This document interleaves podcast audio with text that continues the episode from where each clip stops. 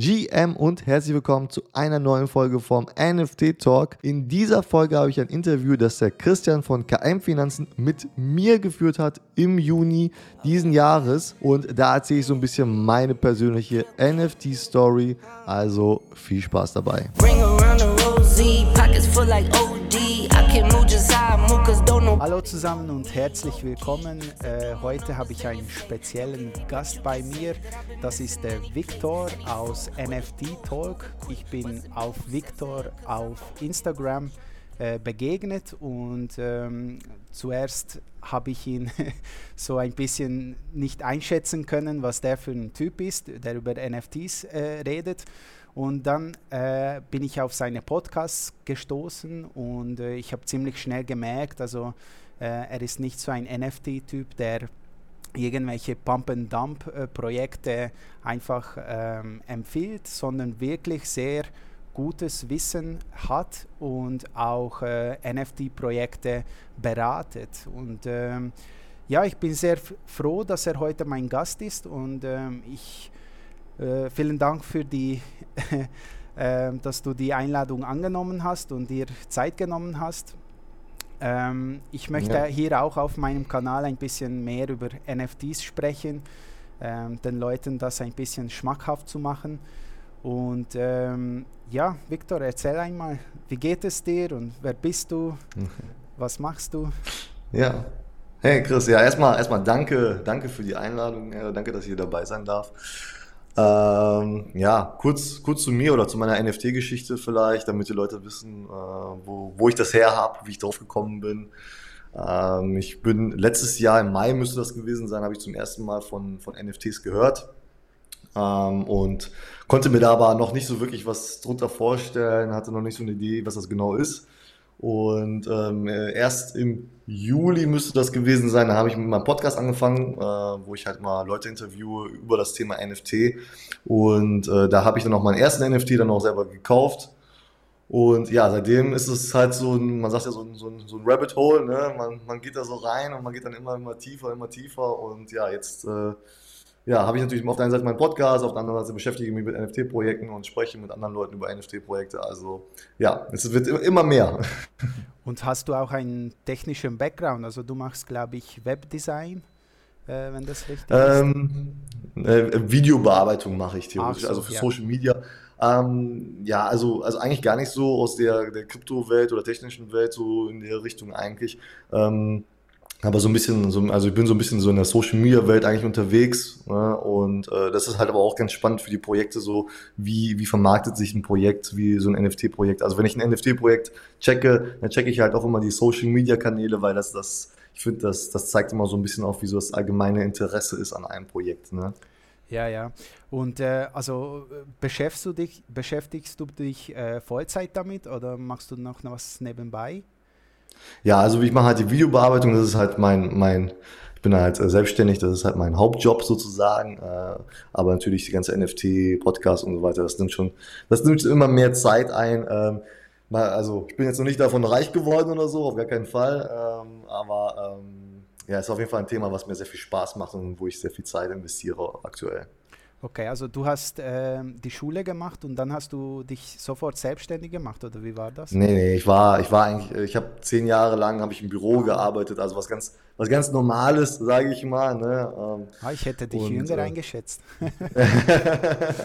nee, also ich habe hab eigentlich ein ganz normaler Werdegang eigentlich so, aber jetzt so in den letzten Jahren habe ich dann gesagt, ich möchte was anderes machen, möchte was Kreatives machen und äh, das passt natürlich auch ganz gut eigentlich zu NFTs. Also ich finde, da, da ist natürlich ja. auch sehr viel Kreativität in manchen Bereichen und sowas. Und ähm, ja, es ist eine ganz spannende Welt, auf jeden Fall. Okay. Und äh, also mit Kryptos hast du dich äh, zuvor nicht beschäftigt? Nee, genau. Also eigentlich bin ich nur durch äh, NFTs auch so in dieses ganze Krypto- Ding, Thema nochmal tiefer eingestiegen. Ich meine, vorher, ich hatte, ich hatte, ich hatte ein bisschen Ethereum und Bitcoin und so gekauft, ne, aber äh, einfach nur gekauft und einfach liegen gelassen, aber natürlich dieses ganze NFT-Thema und äh, da, da, muss man ja natürlich auch sich mit Krypto dann noch zwangsläufig beschäftigen. ähm, will ich dann nochmal auch da nochmal in das Thema tiefer rein. Genau. also du bist eigentlich hauptsächlich ähm, also durch NFTs äh, quasi gezwungen worden, mit sich mit Kryptos auch zu beschäftigen, oder? Genau, genau so sozusagen. Das ja. ist eigentlich ein, äh, wie soll ich sagen, untypischer Weg. Ähm, Normalerweise kommt man von Krypto zu NFTs, ne, genau. ne, aber ähm, keine Ahnung, ich habe ich hab halt hinten angefangen. genau, genau das finde ich an, so besonders an dir. Also ähm, ich, ich beschäftige mich auch seit ähm, letztem Sommer mit, mit NFTs. Ich habe ähm, mhm.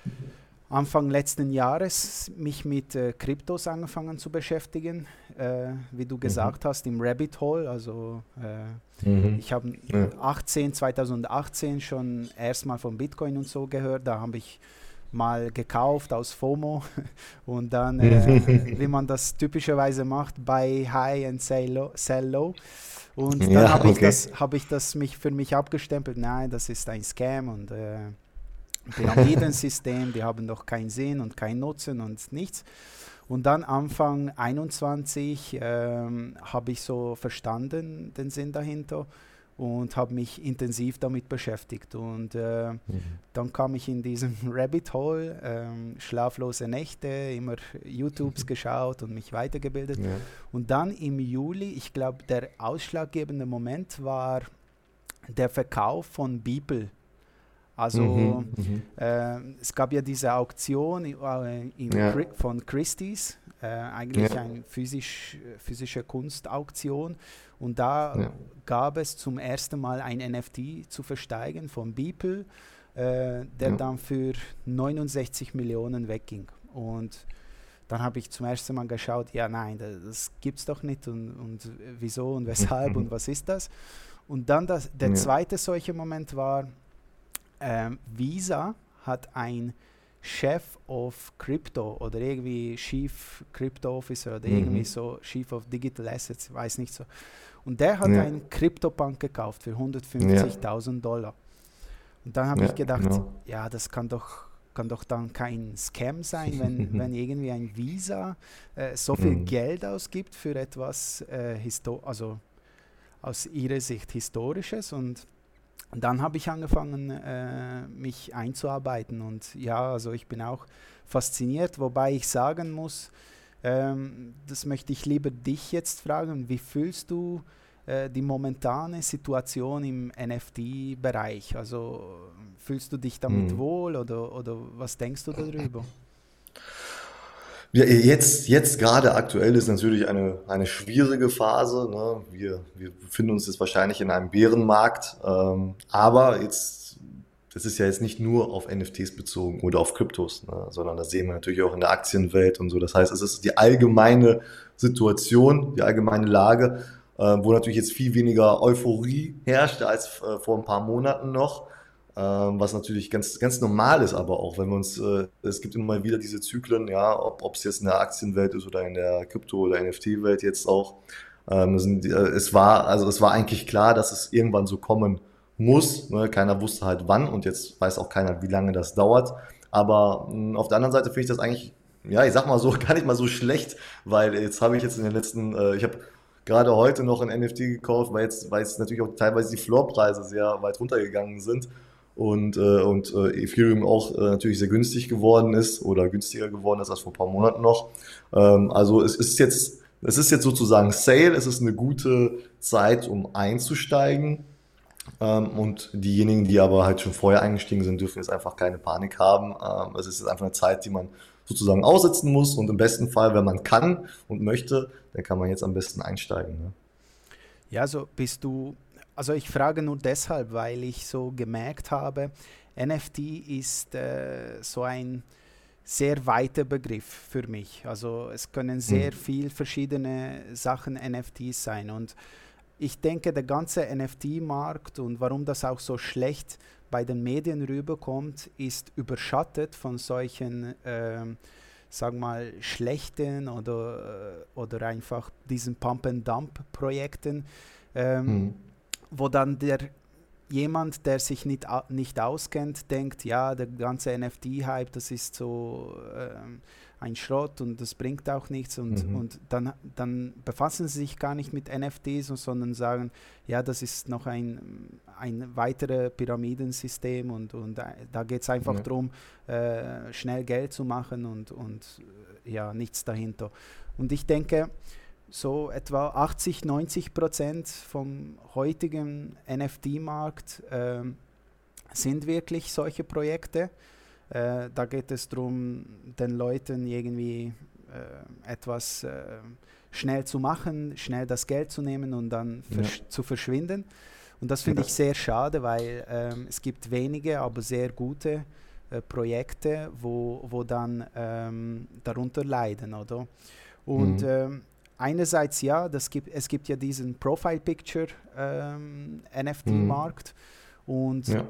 es gibt aber viele weitere Anwendungen von NFTs und äh, ich denke, da sind wir, da sind wir in, in einer ähnlichen Situation wie damals äh, beim Internet, also im, vor dem äh, Anfangs der 20er Jahre, als man einfach sagte, äh, etwas mit Net oder etwas mit Internet und äh, da kamen neue Unternehmen raus und hatten einfach ein Net im Namen und äh, mhm. wollten die Leute einfach abzocken, aber man wusste einfach nicht, was das überhaupt ist und, und was diese Firma überhaupt bietet. Und ich finde, ja. wir sind in einer ähnlichen Situation und ich, deshalb bin ich froh, dass du heute bei, bei uns bist, weil du äh, dich recht gut auskennst und nicht einfach diese äh, Projekte schilst, sondern wirklich ähm, sehr gut erzählen kannst, was NFTs überhaupt sind.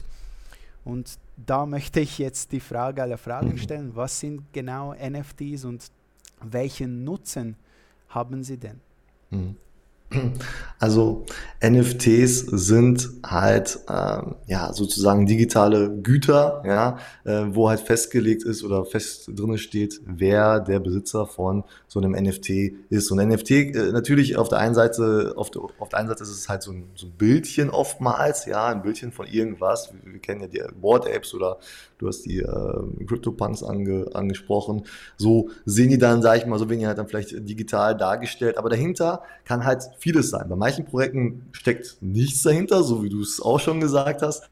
Und bei anderen Projekten kann halt sehr viel dahinter stecken ähm, an, an wirklich einen echten Nutzen, ja, so, so oder sogar vielleicht sogar ähm, reale Gegenstände. Also äh, das, das, äh, da müssen wir natürlich, wir sind natürlich sehr am Anfang und wir müssen noch gucken, was funktioniert, was funktioniert nicht. Es gibt zum Beispiel Pro Projekte, wo dahinter vielleicht ein, ein, ein Ticket, äh, also ein echtes Ticket zu, einem, zu einer Veranstaltung dahinter steht oder der Zugang zu einer geschlossenen Community. Also ein NFT ist halt einfach ähm, ja, ein, ein, ein digitales Original. Ich äh, während, also ich vergleiche das manchmal so, früher bist du in den Laden gegangen und hast dir eine CD gekauft, ja, du hattest dann die CD, das Original. So, und das ist natürlich durch die Digitalisierung ja verschwunden. Also keiner geht mehr, oder die meisten gehen natürlich nicht mehr in den Laden und kaufen sich CDs und du hast nicht mehr das Original. Du, du spielst es ja, du lädst es ja nur noch aus dem Internet runter, du spielst es einfach nur aus der Cloud, ja, es gehört dir aber nicht mehr.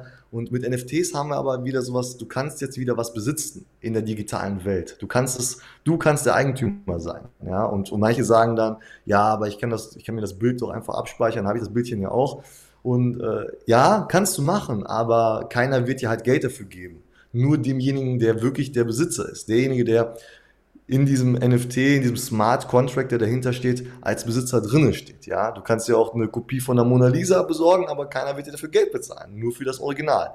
Und wir sind halt in einer Welt oder wir leben in einer Welt, die immer mehr digital äh, wird, ist und wird. Und die nächste Generation wird noch digitaler sein als die jetzige und so weiter.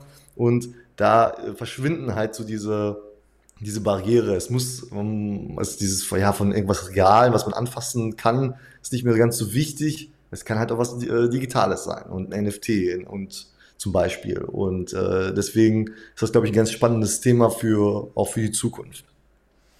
Ja, definitiv. Also äh, ich denke auch, also NFTs sind so ähm, so ein äh, Sammelsorium oder von, von ja. vielen Dingen. Also zum Beispiel kann ich mir auch vorstellen, dass zukünftig Flugtickets äh, per NFTs äh, hm. ja, auf jeden Fall. da sein werden, weil ähm, ein NFT ist eigentlich nur ein Zertifikat äh, der limitiert ist und beweist, dass dir dieses Gut gehört. Und was ich ähm, zum Beispiel 2018 bei Kryptos nicht verstanden habe, ist, ähm, was dran eigentlich sein soll. Ja, digitales Geld äh, ist jetzt ja nichts Spezielles, aber ich hatte, als ich so darüber gelernt habe, diesen Aha-Moment, als mir bewusst wurde, dass ähm, bisher alle digitalen Güter, also eine Webseite, eine Foto, mhm. äh, alles äh, MP3, also ein, ein Lied, äh, alles eigentlich beliebig oft replizierbar war. Mhm. Und jetzt eigentlich mit der Einführung von äh, Kryptos und jetzt mit NFTs äh, ist das nicht mehr so. Also du kannst, ja. du kannst zwar ein Board Ape haben, du kannst dieses Bildchen abspeichern, aber der NFT, der Beweis, dass du zum Beispiel diesen Board Ape gemintet hast und das ist dass der Beweis, dass es dir gehört, den kannst du nicht replizieren. Ja. Und das ist genau. etwas so Revolutionäres und das, das, noch, das wird noch viel zu wenig äh, Beachtung geschenkt, meiner Meinung nach. Und das ja. macht dieses Ding, glaube ich, so groß, dass, dass, dass wirklich eine, ein dezentrales Netzwerk ja. ähm, äh, dasteht und, und es ähm, legitimiert quasi, dass wirklich diese ähm, ja. NFT dir gehört und niemandem ja. anders wie du gesagt hast, du kannst eine Kopie von der Mona Lisa haben, aber das wird nicht die Mona Lisa sein, die Leonardo da Vinci ja. gemalt hat, oder? Ja. sehr spannend. Und ähm, du berätst ja auch ähm, andere Projekte und ähm, ich habe schon deinen Postca Podcast ähm, so ein bisschen mitverfolgt. Und da kommen Leute zu dir und was, was äh, möchten sie denn? Also wie, wie kannst du ihnen helfen, ähm, mit NFTs quasi ihre Community aufzubauen oder, oder was machst du da genau? Hm, ja, also ähm, es gibt natürlich, oder viele Unternehmen fragen sich natürlich, wie können wir jetzt NFTs für uns nutzen? Ja, was was gibt es da für Möglichkeiten? Und wir haben ja schon jetzt Unternehmen gesehen, äh, auch in Deutschland, die jetzt das Thema für sich entdeckt haben und da wirklich äh, ein vernünftiges NFC-Projekt rausgebracht haben. Und da spreche ich gerne mit den, mit den, mit den Unternehmen und mit den Unternehmern, ähm, was sind da für Möglichkeiten drinne? Und manche haben vielleicht auch eine Idee, aber die wissen noch nicht so genau, wie, wie fangen die an, wie, wie bringt man das überhaupt raus, dass das überhaupt jemand sieht, das Projekt, ja, weil heutzutage kommen natürlich immer unzählig viele Projekte raus und ähm, wie kann man da vielleicht jetzt überhaupt Aufmerksamkeit schaffen für sein eigenes Projekt? Ähm, ja, aber auch so solche Sachen wie, ja, was, was, was, für ein, was, was kann da so hinterstecken hinter so einem NFT-Projekt? Was sind da vielleicht für, für Vorteile oder sowas, die man jetzt einbauen kann für den Kunden? Ähm, also über solche Sachen, über so, so ein bisschen strategische Sachen, sage ich mal, äh, da, da spreche ich auch gerne mit Unternehmern. Und könntest du mal ein Beispiel bringen? Also wenn jetzt ähm, eine Firma oder eine, ein Unternehmen ähm, sich irgendwie ein Social Media äh, Business mhm. aufbaut und dich äh, mal anfragt, hey, äh, wie könnte ich da mit NFTs quasi Leute binden oder anwerben? Ähm, was gibt es da für Beispiele? Hm, das kommt natürlich das stark ähm, auf das Unternehmen an, aber jetzt nehmen wir, wir können ja am besten mal so, sag ich mal, ein Projekt nehmen, was, was auch öffentlich ist, ja, da kann man am besten drüber sprechen. Jetzt können wir mal schauen bei Katjes. Ich weiß nicht, ob du das mitbekommen hast. Katjas, die machen ja immer so diese Fruchtgummis. ja, siehst du, guck mal, da kannst du ja noch besser mehr drüber erzählen als ich. Ähm, und die äh, haben ein, ein NFT-Projekt rausgebracht, was also erstmal natürlich, wo man sich jetzt denkt, warum bringt denn jetzt ein Süßwarenhersteller überhaupt ein NFT-Projekt raus? Was soll das überhaupt? Und, ähm, aber eigentlich ist das ganz, ganz gut gemacht. Also ich finde das Projekt gar nicht mal schlecht, weil die haben dahinter jetzt wirklich echte, echten Nutzen reingepackt für den Käufer. Also es gibt da verschiedene ähm, ähm, ja, Stufen von, von Seltenheit. Also es gibt halt ein günstigeres NFT und ein teureres NFT oder auch mittlerer teures NFT und die haben halt verschiedene Nutzen. Und ich glaube, beim teuersten war das so, korrigiere mich, wenn ich falsch liege, du kriegst äh, auf ein, also kriegst auf jeden Fall äh, ja, Katjes Produkte zugeschickt. Ich weiß nicht, ob, ob so regelmäßig, einmal im Jahr oder was und du kriegst Zugang zu, zu einer ähm, Süßwarenmesse und sowas. Also, also die haben da wirklich sich Gedanken darüber gemacht, wie können die Mehrwert schaffen als Unternehmen. Und, und das ist natürlich jetzt so sehr individuell. Da muss man bei jedem Unternehmen schauen, okay, was, was macht ihr überhaupt? Was ist euer Unternehmen? Und ähm, ähm, dann kann man, muss man darüber nachdenken, was könnt ihr denn für einen Nutzen schaffen für, den, für denjenigen, der so ein NFT von euch kauft. Genau, also ich, glaube, Katjes kostete damals, ich weiß nicht, äh, so rund 20, 20 Euro. Ja, ähm, genau, überschaubar eigentlich. Der, ne? Genau, war, war auf der Polygon-Chain. Und ähm, ich habe mir auch einfach gedacht, ja, Katjes ähm, hm. kennt man, ähm, ja. konsumiert man ab und zu, äh, wieso nicht? Äh, vielleicht werden die. Mhm. Ähm, heute ist sehr oft der Fall, dass wir, du hast im Vorgespräch gesagt, wir sind so früh dran. Ähm, ich denke mir da einfach für, für 20 Euro so ein NFT zu haben, für den man im schlimmsten Fall äh, Gummibärchen für 20 Euro bekommt, äh, ja. nach Hause geschickt. Ähm, aber ja. sehr viele NFT-Projekte belohnen die frühen, frühen ähm, also Investoren, ja. genau. Also ja, äh, ja. zum Beispiel kenne ich das mit Adidas, ich weiß nicht, ob du das kennst. Mhm.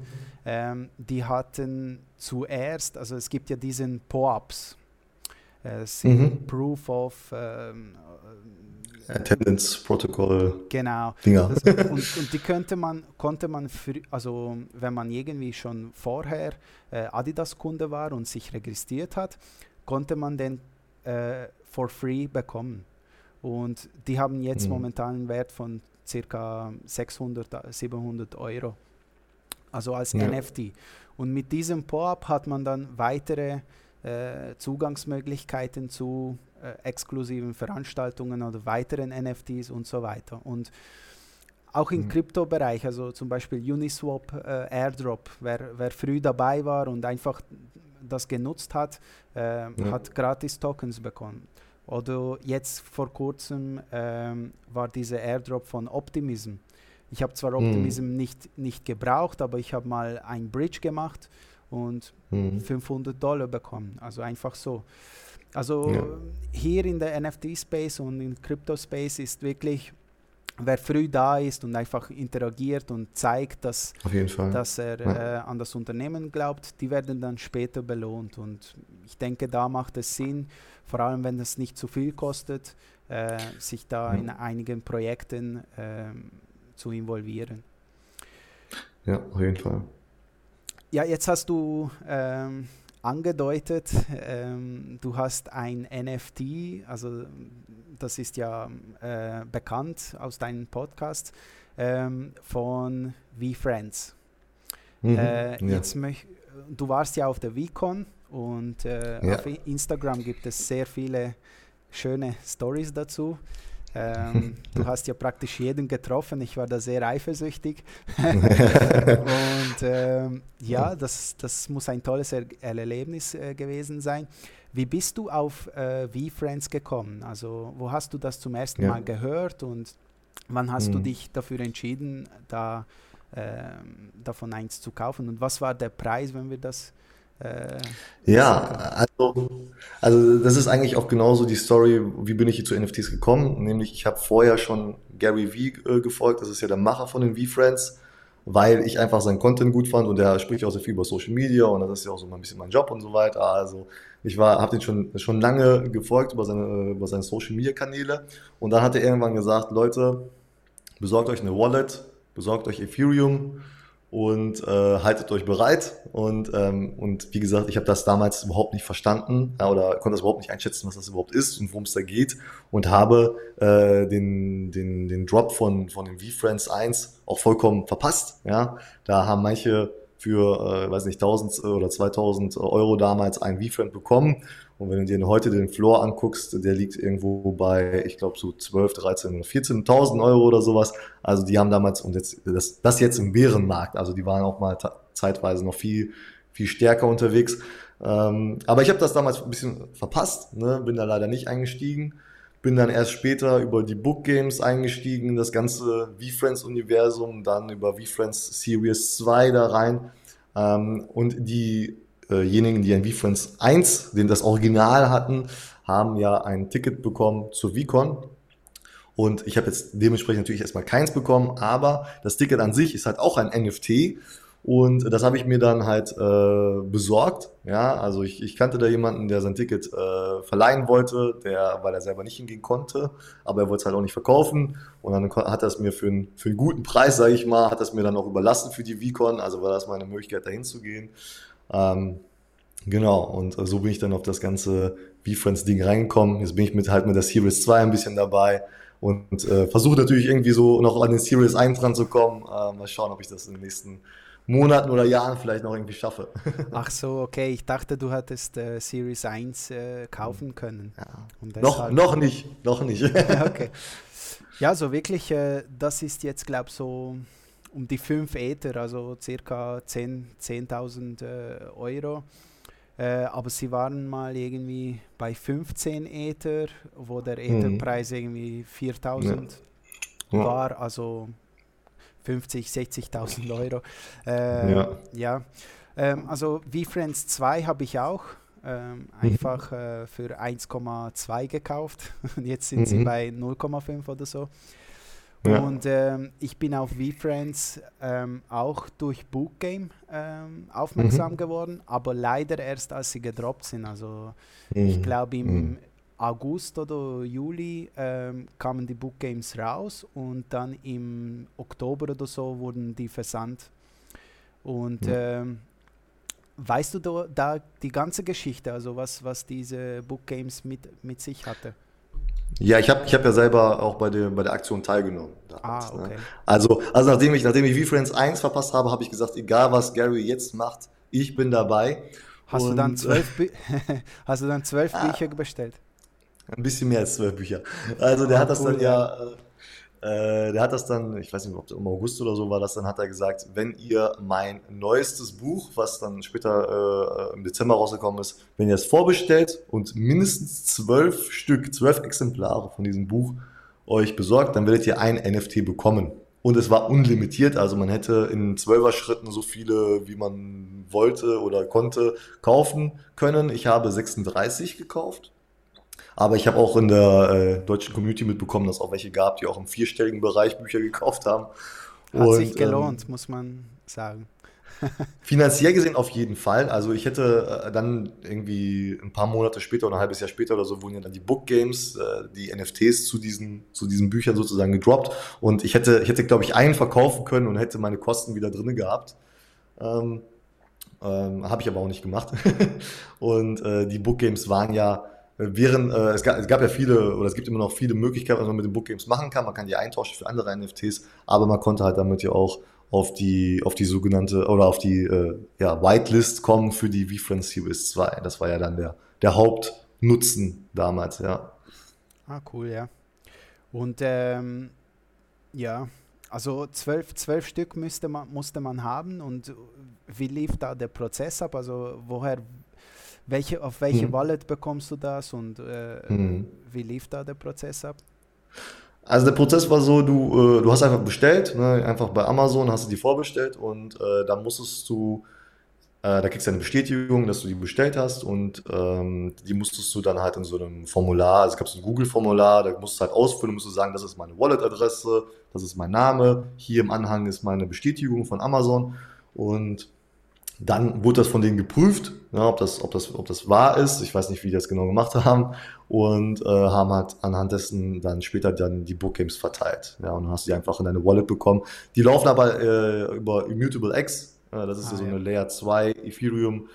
Äh, Sache und das heißt, die, die konntest halt nicht äh, über OpenSea äh, traden oder so, sondern die sind dann über Token Trove, das ist so ein anderer Marktplatz, konntest du dir halt ja kaufen, verkaufen ähm, und so weiter. Ja. Ah ja, cool. Und du warst ja auf der VCon und äh, mhm. wie war's? Erzähl mal ein bisschen. Was, was hat dich am meisten beeindruckt? Und was, was war ein bisschen ja. enttäuschend oder was, was hast du dir da anders vorgestellt? Ja, also ich, ich war vorher noch nie auf einer Konferenz und natürlich schon gar nicht an einer NFT-Konferenz. Deswegen wusste ich gar nicht so, was mich da genau erwartet. Aber äh, in der deutschen Community war natürlich so ein bisschen so Hype, so ein bisschen, ey, da muss man hin, das wird das Ding und so weiter. Und ähm, irgendwie einen Monat bevor die dann war, habe ich mir dann halt das Ticket besorgt und habe gesagt, komm, alles klar, ich habe das Ticket, ich besorge mir einen Flug, Hotel und so weiter und bin dorthin.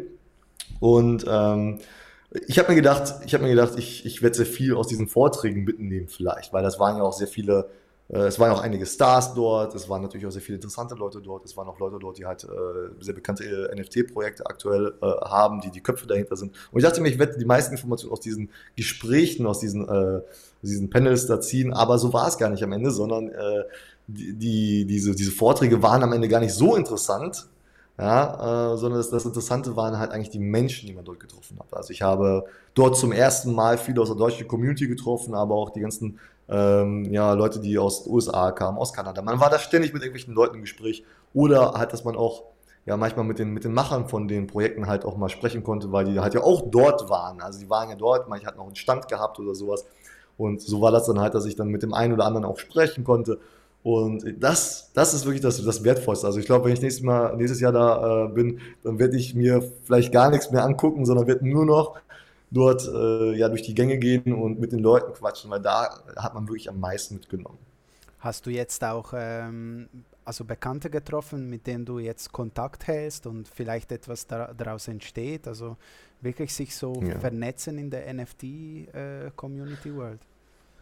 Also auf der einen Seite ist, ähm, habe ich halt, wie gesagt, zum ersten Mal welche aus der deutschen Community in Real Life getroffen, obwohl ich mit, mit dem einen oder anderen auch schon eine Podcast-Folge gemacht habe. Aber und durch dieses, dieses Treffen, dass wir uns da drei Tage lang gesehen haben, sozusagen, ist äh, wirklich nochmal bei manchen Leuten noch eine stärkere Verbindung geworden. Also ich glaube, äh, da, wird, da werden noch tolle Sachen entstehen. Aber auf der anderen Seite ist es auch so, dass ich mit dem einen oder anderen dort gesprochen habe, den ich jetzt äh, wohl als mein Podcast-Gast äh, demnächst einladen kann. Ja, also weil da einfach diese Connections jetzt ge geworden sind. Also es ist einfach so, es ist einfach toll, diese Leute, äh, mein Real Life zu sehen, dass die Leute auch wissen, dass es dich gibt. Ja, äh, das ist auch nicht immer äh, so einfach ich meine, man kann den Leuten bei Twitter schreiben oder sowas, aber das ist immer so ein bisschen anonym, so ein bisschen, ne? Da weiß ja keiner so genau, wer ist denn das überhaupt. Aber wenn du die Leute dann wirklich dort triffst, dann, äh, dann entsteht da nochmal so ein bisschen was anderes. Und die Leute wissen einfach, dass du existierst und vielleicht entstehen da ja irgendwelche interessanten Sachen dann noch in Zukunft. Ne?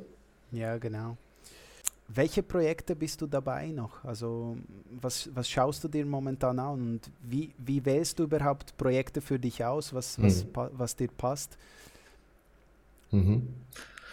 Ähm, also ich mache das so, nachdem ich natürlich meine ersten Erfahrungen in der NFT-Welt natürlich letztes Jahr so ein bisschen gemacht habe, dass ich ein paar Projekte gekauft habe, dass ich ein paar Projekte auch wieder verkauft habe und so weiter und habe mal so eine, ein bisschen Erfahrung jetzt mitgenommen, ähm, habe ich mir jetzt gesagt, okay, ich suche mir jetzt nur noch Projekte raus, die, sage ich mal, ja, die schon ein bisschen was geschafft haben, ja, also ähm, die schon so ein bisschen gezeigt haben, was sie drauf haben, auch wenn die jetzt vielleicht ein bisschen teurer sind, aber versuche da lieber reinzukommen, weil ich glaube, das ist langfristig die bessere Entscheidung, als jetzt irgendwie versuchen, bei irgendeinem so Mint dabei zu sein. Wir haben es ja gesehen, es gibt so viele Projekte, die haben einen riesen Hype, die haben so viele Tausende von Followers oder sowas und dann kommen die raus, äh, das ist das Public Minting, die sind innerhalb von 20 Sekunden ausverkauft und der Preis stürzt danach so tief in den Keller, dass äh, das Projekt äh, dann sofort wieder vergessen wird. Ja? Und das haben wir so oft gesehen und deswegen sage ich, oder deswegen versuche ich gar nicht erst bei irgendwelchen Whitelist oder sowas dabei zu sein. Ich lasse das alles, ich sag mal, ich lasse das mal rauskommen. Ich lasse die erstmal äh, deren Ding machen, ja, und wenn die dann ein paar Wochen immer noch relevant sind und dann vielleicht noch, sage ich mal, natürlich noch bezahlbar sind, ja, es bringt natürlich nichts bei so Moonbirds oder sowas, komme ich jetzt natürlich natürlich schwierig rein, aber wenn das Projekt dann immer noch bezahlbar ist und die haben dann was geleistet und gerade jetzt in dieser Situation, wo jetzt alle Preise eh schon gedroppt sind, äh, da gucke ich mir jetzt so ein bisschen diese Projekte nochmal an und sage, welche Projekte fand ich denn interessant? Und da gehe ich dann rein. Also du hast jetzt äh, Moonbirds genannt. Ähm, hättest du zum Beispiel gewusst, als die, ähm, es gab ja ein Raffle für Moonbirds, also ich glaube zwei, zwei Ether haben die gekostet äh, zu ja, mieten. Und, genau, ja. und ich war, also man, man macht ja diese Erfahrungen, äh, man liest sich ein und so weiter. Und mhm. ich habe so für mich damals äh, mitgenommen, ja, wenn ein Projekt irgendwie am Anfang zu viel äh, will oder der Mintpreis einfach so hoch ist, mhm. dann geht es wahrscheinlich mhm. nur darum, dass sie dich äh, ja, ausnehmen wollen und dann fertig. Und dann habe ich mhm. Moonbirds, ja, was soll das? Pixel, also so pixelige Vögel und, und ja, was soll das? Mhm. Und als die ra rauskommen, war so zwei, drei Äther und nach zwei, drei Tagen ging es hoch, vier, fünf, sechs und dann plötzlich ging es ab, also 20, 30 Äther und momentan mhm. sind sie wieder ein bisschen zurückgekommen auf 20. und erst im Nachhinein ähm, habe ich mich damit wirklich beschäftigt und gesehen, okay, das war ein ähm, quasi ein Drop vom Proof Collective.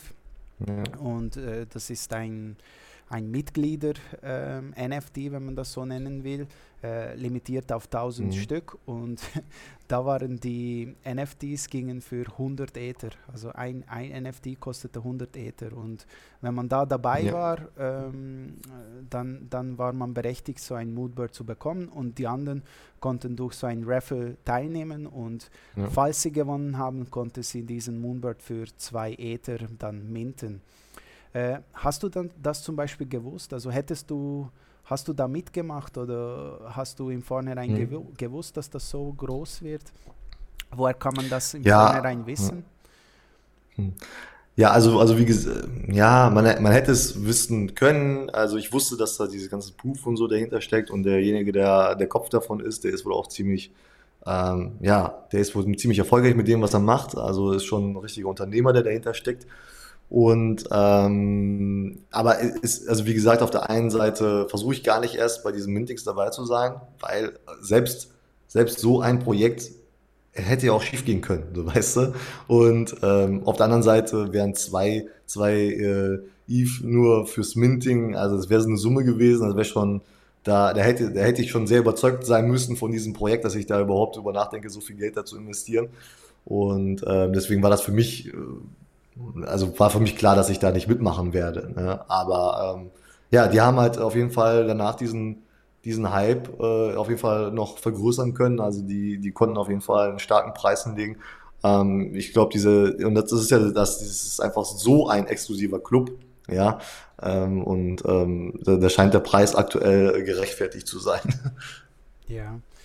Also was ich positiv von Moonbirds mitnehme, ist äh, der Mint-Prozess. Also wie es abgelaufen ist, muss sagen, ist wirklich mhm. sehr fair und auch mhm. äh, ruckelfrei. Also ich, ich war mhm. beim Other Deed zum Beispiel auch dabei. Und ja.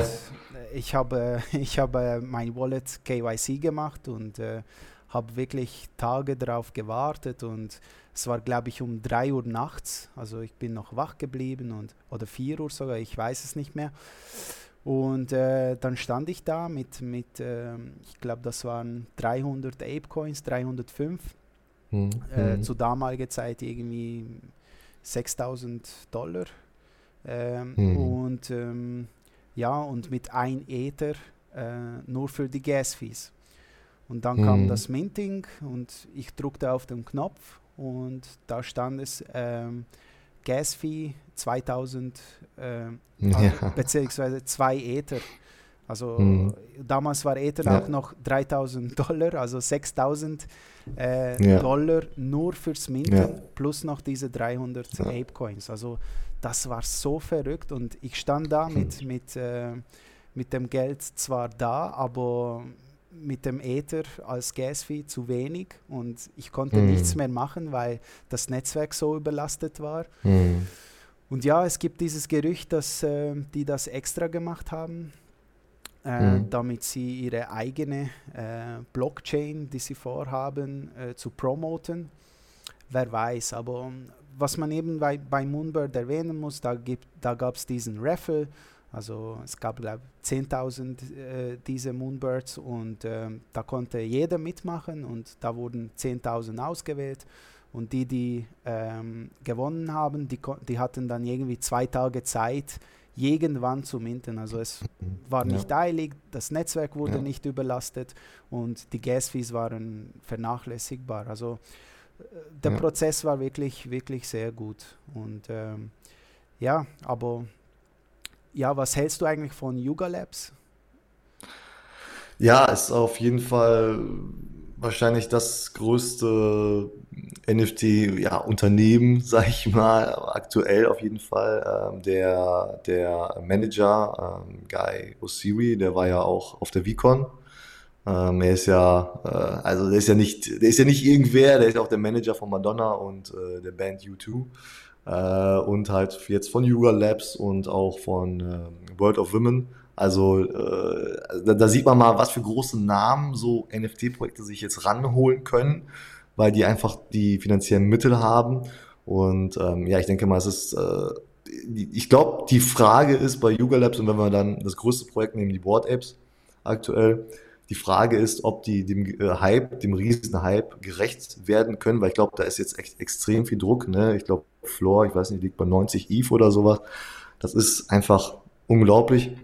Und ich glaube, das ist halt auch einfach unglaublich viel Druck, ja, weil einfach die Leute einfach die erwarten, die, die Erwartungshaltung ist so hoch und die Frage ist einfach, ob die das überhaupt bedienen können, also ob die das einfach menschlich, ja, überhaupt schaffen, diese Erwartung zu erfüllen, die die Leute haben oder ob es auch, ob's auch da erstmal irgendwie auch runtergehen muss äh, auf ein auf ein vielleicht normaleres oder verständlicheres Level. Ähm, also aktuell auf jeden Fall eine riesen, riesen Company und äh, ja, also krass, was die da machen. Ähm, ich würde aber nicht mit denen tauschen wollen, was die da jetzt liefern müssen.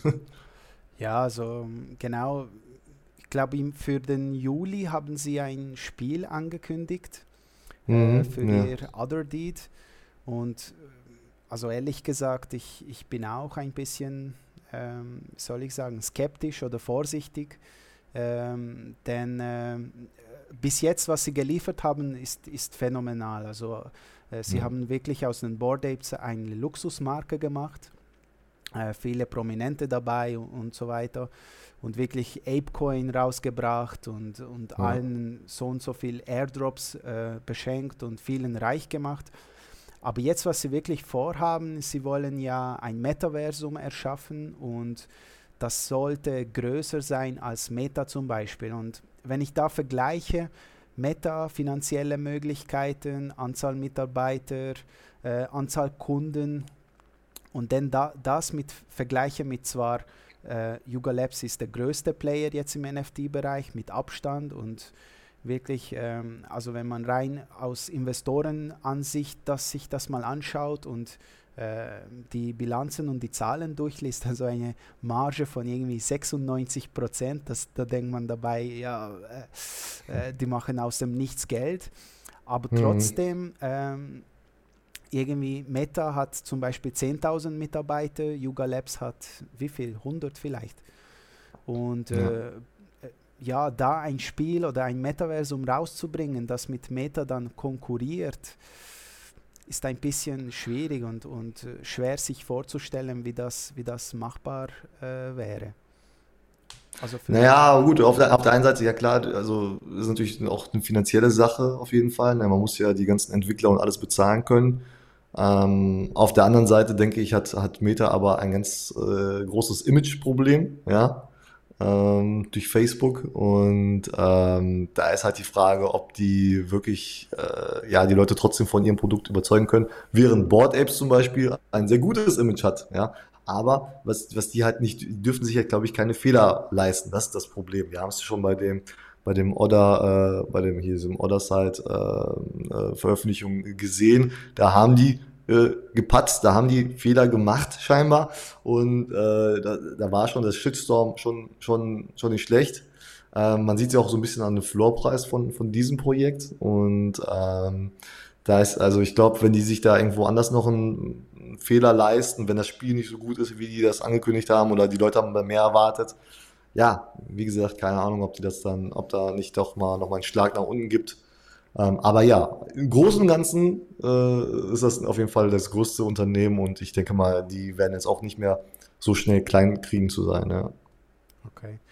Und so, welche Projekte hast du noch so auf dem Radar oder welch, bei welchen würdest du gerne dabei sein und warum? Also was, mhm. was sind diese mhm. Aspekte, mhm. was dich am meisten überzeugen? Mhm.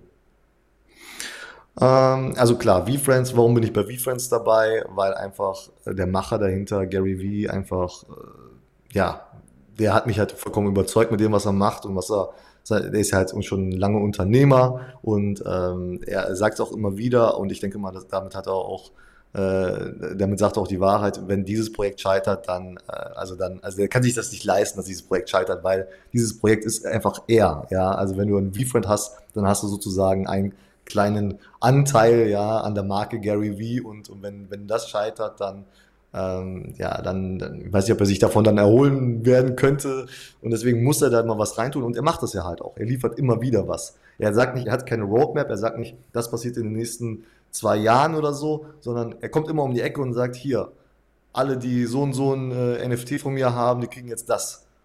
Ja, und das ist, das ist halt das Tolle. Er liefert halt ständig ab. Und ähm, deswegen gucke ich halt auch auf andere Projekte, wo halt vielleicht erstmal starke Leute dahinter sind, hinter dem Projekt und die äh, Projekte halt auch vielleicht schon was äh, geschafft haben. Zum Beispiel äh, heute Morgen habe ich ein World of Women äh, Galaxy gekauft, weil einfach, also dieses World of Women, das ist einfach das erste äh, Woman-led Projekt, ja, und die sind halt, und deren NFTs sind halt schon überall auch in der realen Welt angekommen, ja, oder an vielen tollen äh, Plätzen und deswegen ich glaube, das ist halt ein Projekt, das halt, ähm, ja, weil, weil die einfach auch die ersten waren und so. Ich glaube, das ist ein starkes Projekt, deswegen wollte ich da ein Teil davon sein und habe mir halt ein Galaxy geholt, weil der Floorpreis da einfach sehr lukrativ ist. Ähm, was habe ich? Dann habe ich noch Boss Beauties im, im, Auge. Da bin ich jetzt noch nicht dabei, ähm, aber die habe ich äh, auch gerade im, im, Auge, weil die einfach so, so starke Kooperationen schon angekündigt haben, zum Beispiel mit Marvel ich glaube, das ist eine, natürlich eine, eine krasse Geschichte, wenn da wirklich auch was bei rumkommt in den nächsten Jahren vielleicht. Und deswegen ist das, glaube ich, ein ganz spannendes Projekt. Ähm, welche Projekte habe ich noch? Ähm, also es gibt ja noch zum Beispiel Adam Bomb Squad, habe ich auch noch auf dem Schirm, aber bin jetzt auch noch nicht dabei. Das ist ja so ein, so ein äh, eigentlich so ein Kleidungsunternehmen, die jetzt nur ein NFT-Projekt haben. Auch ganz spannend. Ähm, ja, es gibt noch ein paar andere. Es gibt zum Beispiel auch noch hier, hier äh, Creature World. Ist auch ganz spannend. Ähm, aber man kann natürlich nicht überall dabei sein. Und ich versuche dann, wenn ich so ein Projekt einsteige, dass ich dann auch wirklich da dabei bin. Also ich kaufe nicht nur das NFT-Projekt, sondern ich versuche dann natürlich auch mal zu gucken, hey, was machen die, was geht da ab, was geht bei denen bei Discord ab und so. Und ich finde, da kann man halt jetzt nicht einfach in 20 Projekten drin sein, weil dann wirst du schnell über sich verlieren. Deswegen musst du dich da so ein bisschen eingrenzen auf ein paar, die du halt überblicken kannst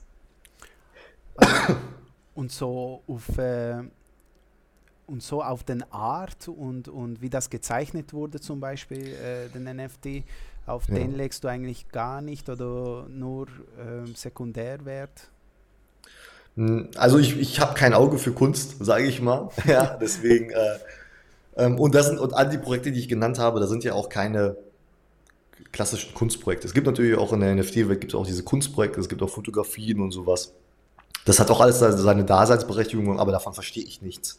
Ich äh, verstehe was, wenn, wenn so ein Unternehmen wirklich was, was liefert oder was der Wert dahinter ähm, sein soll. Das, das kann ich vielleicht eher nachvollziehen und deswegen gucke ich halt nach solchen Projekten und wie das NFT dann am Ende aussieht. Ja, das ist mir jetzt nicht so, nicht so wichtig, weil ich kaufe es mir jetzt nicht zum Angucken, sage ich mal. Ich kaufe mir lieber, ich, ich kaufe es mir jetzt als Zugang zu, dieser, zu diesem Projekt. Ja. Also ich denke, das ist schon noch wichtig, weil zum Beispiel vieles auf äh, Twitter und Discord passiert mhm. und da hat man mhm. dann, also bei mir ist es zum Beispiel so, wenn ich Projekte kaufe, dann schaue ich mir natürlich auch, wie die äh, Teams sind und wie die liefern und was die machen überhaupt. Aber mir soll auch äh, der Art ähm, mhm. äh, ansprechbar sein, denn zum Beispiel als, Profi als Profile Picture, wenn ich diesen auf äh, Twitter mache, dann will ich damit mich irgendwie identifizieren oder ich will damit zeigen, hey, ja. ich bin Teil dieses Clubs. Jetzt ist, ja. also World of Women Galaxy hatte ich auch. Ähm, bis ich dann Liquidität bra brauchte und mich äh, davon getrennt habe. Aber okay. das fand ich auch gut. Ähm, äh, aber es ist irgendwie schwierig, so als, als äh, männliche Person einen weiblichen äh, Profile-Picture äh, zu haben. Mhm. Ähm, ja, aber ich denke auch, ähm, es soll viel mehr Wert darauf gelegt werden, äh, was dieses NFT zu bieten hat und was die Utilities sind. Ähm, aktuell äh, schaue ich mir auch sehr viele solche Utility-NFTs an, also zum Beispiel Proof. Natürlich nicht zum mhm. Kaufen, aber wie die, äh, wie die äh, wirken und wie die funktionieren. Mhm. Also zum Beispiel mhm. G-Money, hast du den zum Beispiel getroffen auf der VCon? Der war da, aber ich, ich, ich äh, nee, also nicht, äh, der, der ist so irgendwie halb anonym, also auf auf Insta, er zeigt seinen Körper und dann macht er diesen äh, CryptoPunk-Face äh, auf sich. Also mhm. er zeigt sein Gesicht nicht, aber zum Beispiel auf der VCon war er auch da und ähm, mhm. ja, also der hat jüngst ähm, so ein Projekt rausgebracht. Also er hat diese Pops äh, verteilt ähm, und er hat ähm, Admit One jetzt rausgebracht. Und da gab es 1000 solche Pops, die er verteilt hat, die an Leute, denen er, äh, an, mit denen er äh, etwas zu tun hatte und sympathisch mhm. fand oder etwas äh, gemacht hat. Und er hat, glaube ich, jahrelang darauf hingearbeitet, dass er dieses Admin One jetzt rausgebracht hat. Und alle, die diesen Pop besitzen, ja. äh, konnten diesen Admin One minten. Und der ist jetzt irgendwie bei 10, 10 ETH äh, wert. Ja. Und die Frage ist, was, was das kann. Und ähm, so wie andere Projekte auch, gibt es wahrscheinlich ein Closed äh, Discord, wo sie Sachen besprechen, mhm. wo, wo, wo, sie vielleicht Whitelist-Spots äh, erhalten für andere Projekte. Aber vielleicht irgendwann ähm, auch wie ein Moonbird äh, dabei rauskommen kann. Also äh, ich bin da zum Beispiel Seneca, ich weiß nicht, ob du den kennst.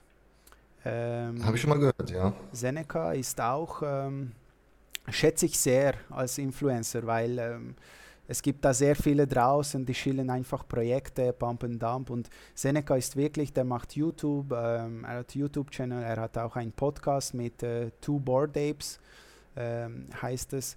Und die erzählen wirklich, die geben wirklich Wissen weiter. Und mhm. er hat auch so eine ähm, NFT, ähm, Seneca Academy, äh, kostet irgendwie 0,33 ETH und mhm. dann ist man in dieser Discord-Gruppe dabei und man mhm. kann sich mit anderen Leuten unterhalten. Also auch solche NFTs finde ich sehr spannend. Vielleicht bekommt man da Whitelist-Spots.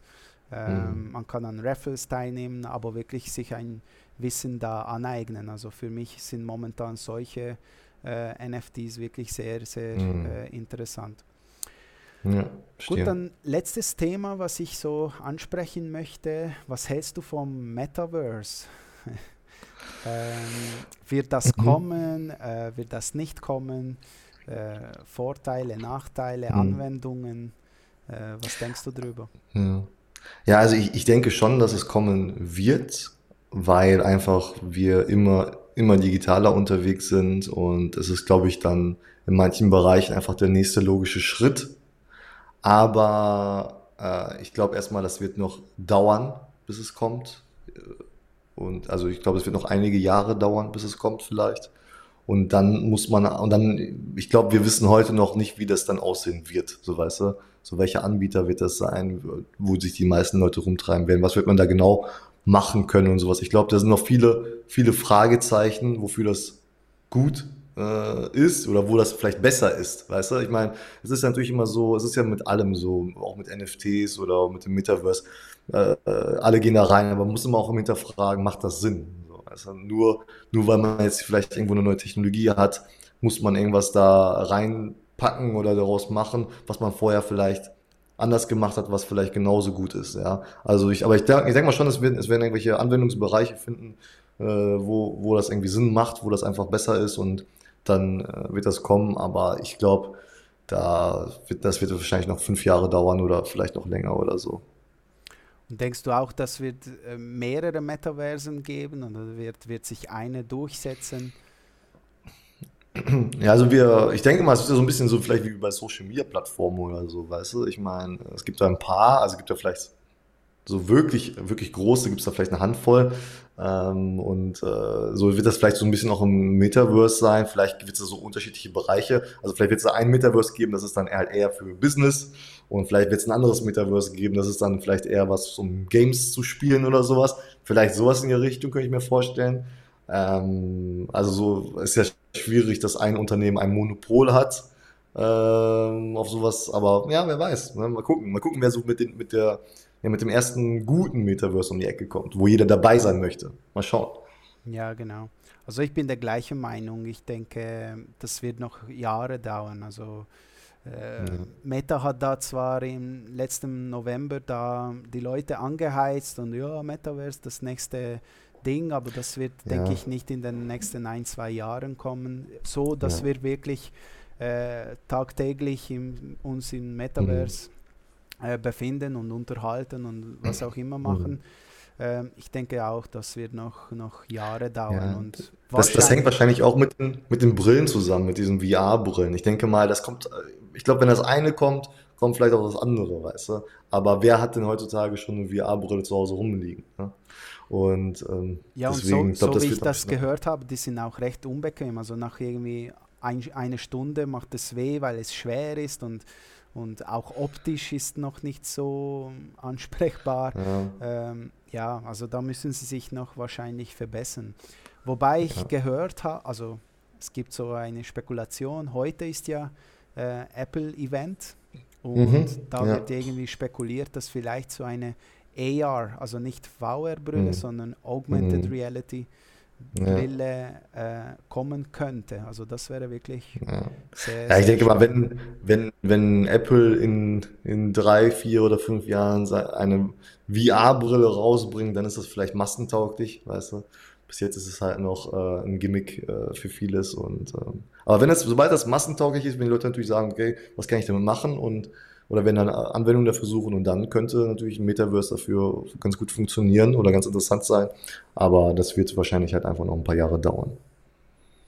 Ja, denke ich auch. Ja. Also Viktor, vielen Dank, dass du heute dabei warst. Ähm, war sehr angenehm, das dir. Gespräch mit dir. Ähm, ja, wünsche dir noch alles Gute. Mach's gut. Danke dir. Ring around the rosy, pockets full like OD. I can move just how I move, cause don't nobody know me. Low key, still do more numbers than your. You